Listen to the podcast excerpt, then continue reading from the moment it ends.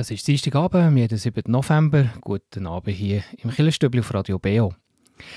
In der Gemeinde gibt es in der Regel einen Samariterverein oder Nothelferkurse werden angeboten. Pro Mentesana bietet jetzt etwas Ähnliches an, einen Erste-Hilfe-Kurs bei psychisch Kranken im Umgang damit. Und zwar zusammen mit den Kirchen. So ein Anlass hat in der Kirchgemeinde Lutherbrunnen stattgefunden.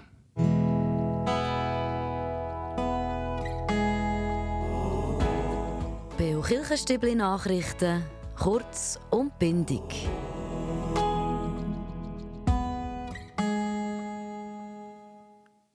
Unterstützt wird das Angebot von der reformierten Kirche Bern Jura Solothurn. Der Bereich Sozialdiakonie will mit dem ein Angebot unterstützen unter dem Motto «Anderen helfen, sich selber stärken». Dazu die Pfarrerin Olivia Raval, die bei diesem Kurs zu Lutherbrunnen dabei war. ENSA ist ähm, ein Nothelferkurs, wie das wahrscheinlich alle kennen, die irgendwie ähm, lernen Auto fahren. Nur geht es dabei nicht darum, ähm, wie man irgendwie reagiert, wenn jemand einen Unfall hat oder so, sondern um psychische Gesundheit. Also es ist ein, ENSA ist ein Nothelferkurs für ähm, Leute, denen es psychisch nicht so gut geht. Der kommt ursprünglich aus Australien. Ähm, ENSA ist schon ein Aborigine-Wort und bedeutet Antwort. Und über Promentesana ist dann in die Schweiz gekommen. Mehr zu dem Erste-Hilfe-Kurs bei psychisch Kranken und das Angebot, wie die reformierten Kirchen das Angebot unterstützen, gehört ihr nachher etwa am 10 8 im Kirchenstübli-Beitrag. Beim HEX gibt es einen Wechsel in der Führung. Das HEX, das Hilfswerk der evangelischen reformierten Kirche Schweiz, bekommt eine neue Direktorin, nämlich Carolina Frischkopf. Sie ist die erste Frau, die das Amt übernimmt. Aktuell ist sie stellvertretende Direktorin vom Schweizerischen Roten Kreuz. Sie ist 45-jährig und tritt ihr Amt als Nachfolgerin an von Peter Merz, der Ende Oktober hat aufgehört als Direktor vom HEX. Carolina Frischkopf verfügt über 18 Jahre Führungserfahrung im Verbandsmanagement und hat auch 10 Jahre als Diplomatin in Mexiko, in Peking und in Bern geschafft. Zu einem Wechsel kommt es auch beim katholischen Medienportal Onlineportal kat.ch. Der aktuelle Direktor und Interimschefredakteur, der Charles Martig, der verlässt kat.ch und kommt zurück zu der katholischen Landeskirche vom Kanton Bern. Er hat gesagt, er hätte Lust auf etwas Neues und in seinen Jahren bei kat.ch, das sei auch eine schwierige Zeit gewesen. Es hätte viele Konflikte gegeben, die er musste bewältigen. Und es hat auch bekanntermaßen auch Angriffe gegeben auf die publizistische Ausrichtung des Newsportals. Der Charles Martig hat ja auch schon im Mandat für die katholische Landeskirche vom Kanton Bern geschafft. Jetzt kommt er zurück und zwar kümmert er sich dort um den Aufbau von einem Kompetenzzentrum Kommunikation bei den Landeskirchen.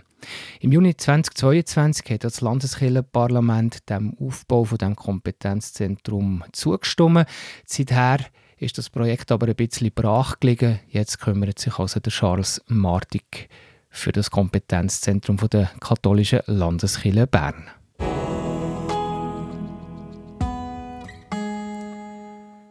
Sowie zu den Nachrichten. Weiter geht es um 10 ab 8 Und zwar schauen wir dort auf den sogenannten Nothelfer- oder Erste-Hilfe-Kurs im Zusammenhang mit psychisch Kranken, der unterstützt wird von der reformierten Kirche Bern Jura Solothurn. So ein Kurs hat in der Kirchgemeinde Lutherbrunnen stattgefunden.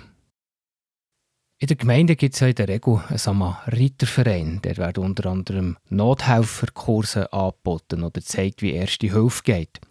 Promente Sana bietet jetzt etwas Ähnliches an, einen ersten Hilfekurs bei psychisch Kranken. Und zwar ist das ein Angebot, das zusammen mit den Kirchen auf die Beine gestellt wird. So ein Anlass hat auch in der Kirchgemeinde Lutherbrunnen stattgefunden.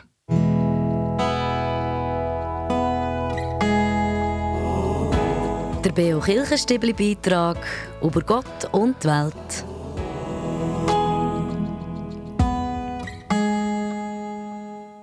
Unterstützt wird das Angebot von der reformierten Kirche Bern Jura Solothurn. Der Bereich Sozialdiakonie will mit dem ein Angebot unterstützen unter dem Motto «Anderen helfen, um sich auch selber zu stärken».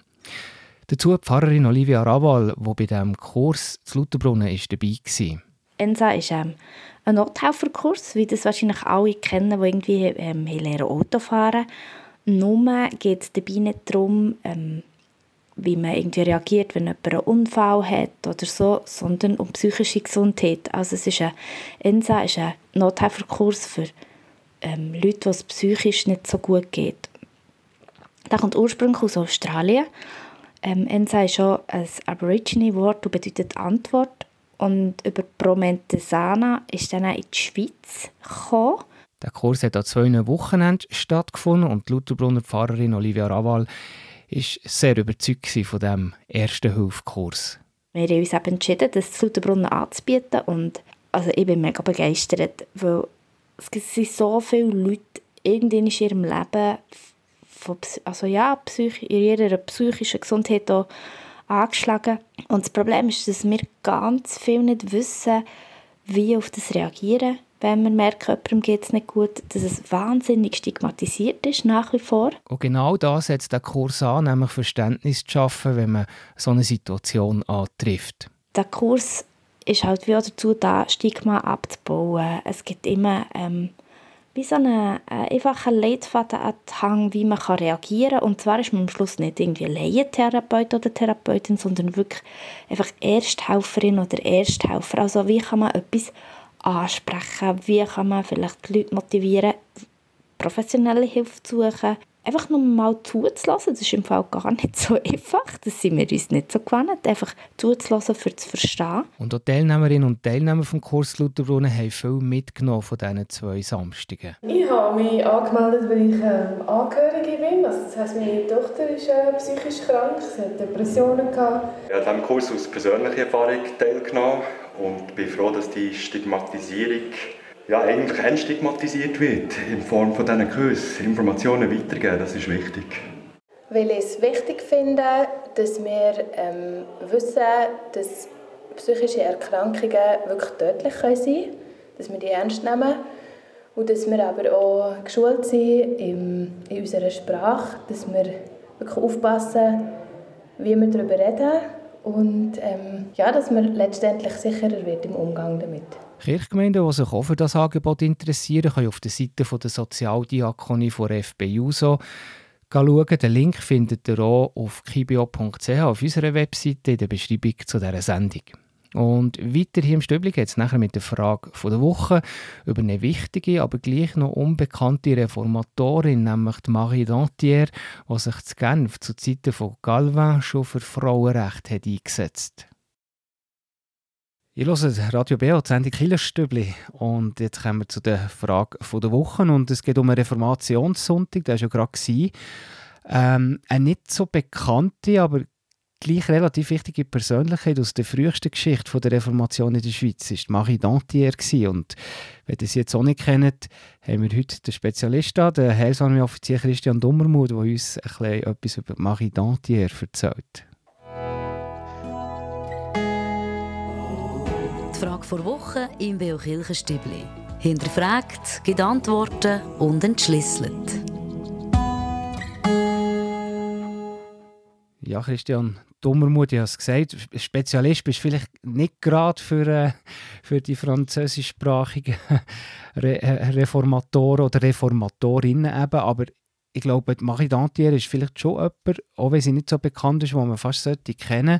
Du hast mir auch gerade gesagt, vor der Sendung, speziell an ihr, also was einfach raussticht, ganz profan ist, dass sie eigentlich als einzige Frau auf dem Reformationsdenkmal zu Genf eingraviert ist, also schon noch speziell.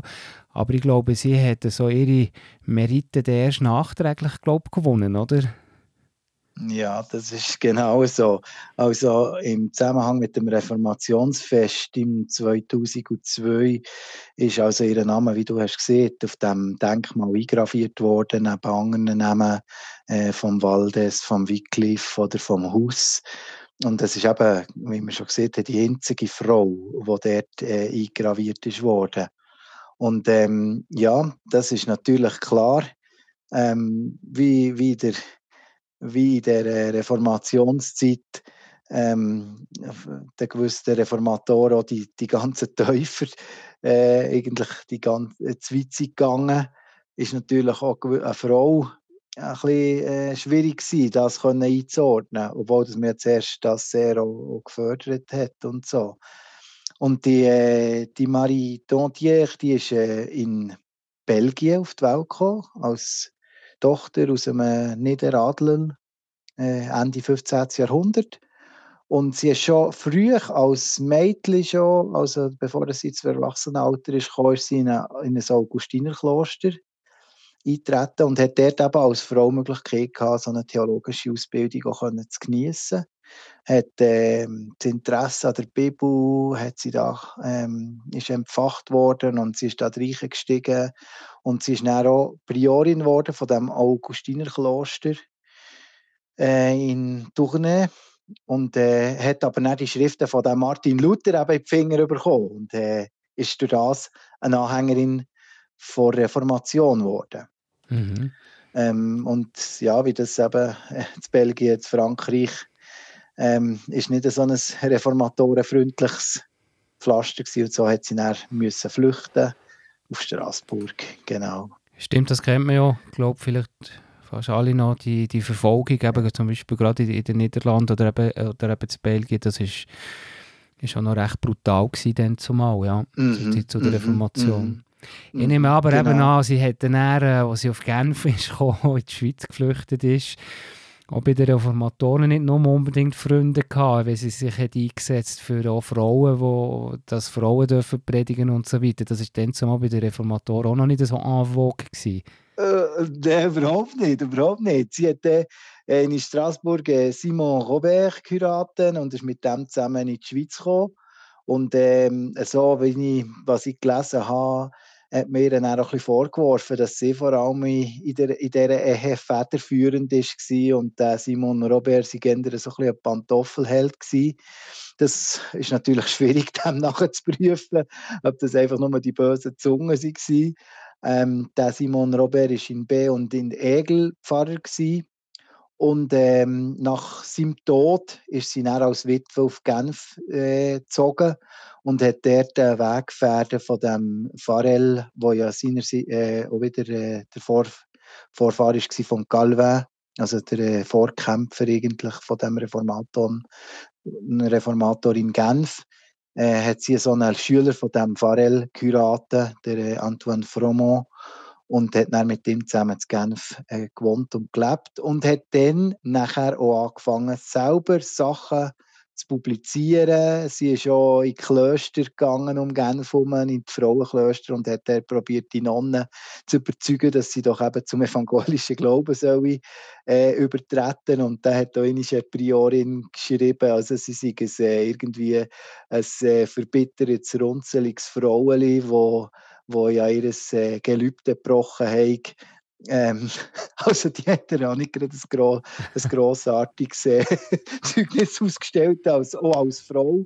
Und nachher äh, auch die Schriften, die sie dann publiziert ist, haben worden. Also die erste Schrift hat sie unter einem Pseudonym können veröffentlichen und bei der zweiten Schrift war sie dann ein bisschen mutiger, gewesen, aber das ist nachher gleich mal der Zensur zum Opfer gefallen. Also das hat man gar nicht wollen, dass da irgendwie eine Frau auf Schriften publizieren und dann noch zu äh, sagen, es wäre cool, wenn die Frauen könnte predigen. Das ja, hat genau. natürlich dann auch Galvin und seinen Kollegen nicht so in Kram passt.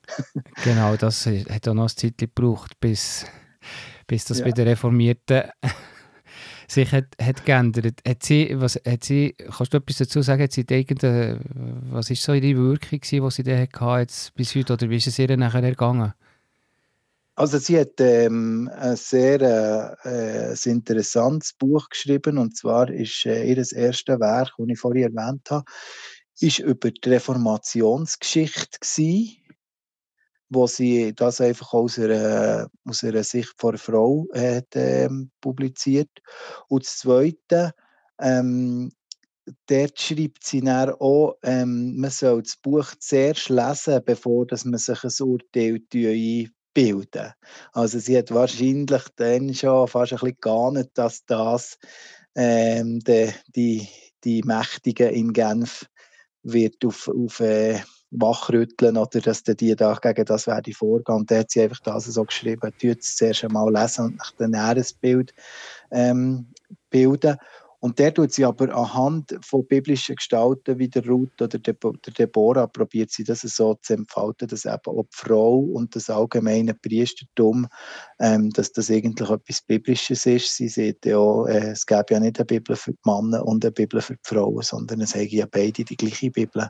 Also so an dem Argumentationsstrang entlang probiert sie auch das Frauenpredigtamt schon dann. Also das ist wirklich für mich ganz erstaunlich gewesen. Ich habe eigentlich gemeint, das sei erst etwas, was so ein bisschen 19. 20. Jahrhundert ist aufgekommen.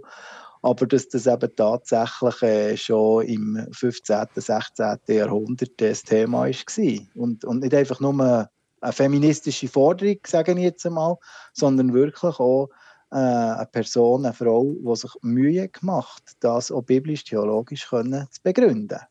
Ja, merci vielmals, Christian Dummermuth. Das ist gern geschehen. Ihr hört Radio Beo, die Sendung Killenstübli. Beo Kirchenstübli, Wettbewerb. Der Oktoberwettbewerb ist jetzt vorbei. Letzte Woche hat es die letzte Frage im Oktober gegeben, und zwar wie viele Nationalratsmandate die EVP schweizweit hat. Wir haben ja jetzt zwei Beiträge auf die Wahlen und die Rolle der EVP geguckt. Und die richtige Antwort ist zwei, nämlich der Nick Guckert Zürich und bekannter der Thuner Margi Ost, der für den Kanton Bern im Nationalrat sitzt. Und aus allen richtigen Einsendungen, aus einer von dieser Oktobersendungen, habe ich eine Gewinnerin gezogen vom 100 Franken Gutschein von der Buchhandlung Fontis, nämlich Andrea Gerber aus Bern. Der Gutschein ist unterwegs. Viel Spaß beim Einkaufen. Und neuen Monat, jetzt im November, heisst es gibt einen neuen Preis. Und zwar geht es diesmal aufs Schildhorn. Da hat ja schon die Skisaison angefangen letztes Wochenende. Und für alle die, die diesen Winter dort am Skifahren sind, verlosen wir zwei Gutscheine für einen James Bond Brunch ganz oben im Drei-Restaurant. Spannend übrigens die Saison ist schon, dass man die spektakuläre hochalpine Baustelle sieht. Alle Stationen und auch Seilbahnen werden ja parallel zu der alten Bahn ersetzt. Also das ist sicher auch etwas, was man diese Saison eben noch beobachten kann. Und jetzt die erste Frage. Der Gipfel, der Opitz Gloria heisst, der kommt ja vom James Bond-Film im Geheimdienst Ihrer Majestät, wo im Gebiet Schildhorn und Mürren ist gefilmt wurde. Aus welchem Jahr ist eigentlich der sechste Film aus der Bond-Reihe? Ist das Antwort A 1969 oder Antwort B, der Film ist 1975 publiziert worden? Die richtige Antwort könnten wir schicken per E-Mail an wettbewerb.kibio.ch oder auch per Post, Kibio 3800 Interlaken. Ich wiederhole die Frage nochmal.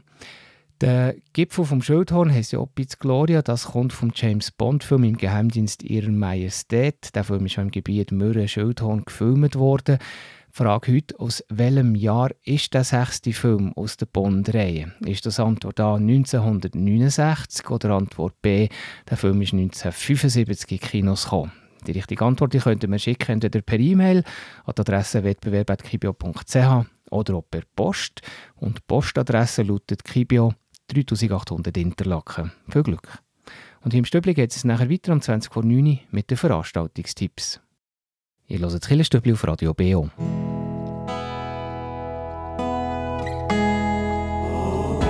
Veranstaltungshinweis. Was läuft in Kirche und Gesellschaft?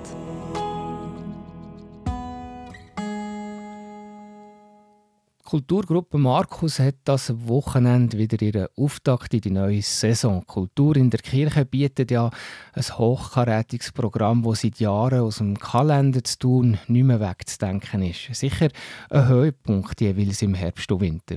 Und jetzt äh, ist also der erste Anlass von der neuen Saison vor der Tür. Und zwar der Sonntag am 12. November. Zaubereien in Wort und Klang heisst er.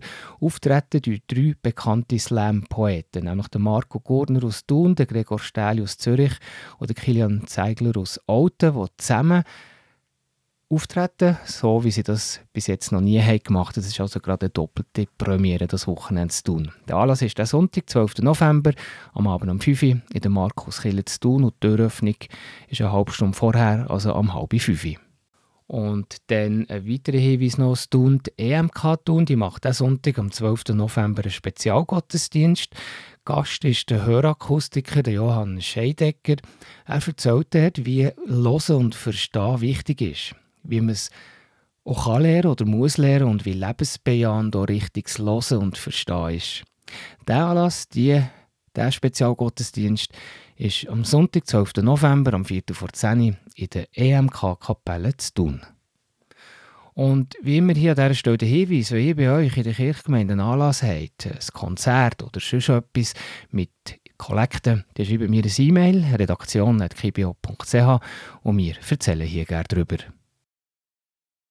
Heute hören wir den Walter, der einen ganz eindrücklichen Kraftort hat. Er schöpft nämlich Kraft aus einem Schicksalsschlag.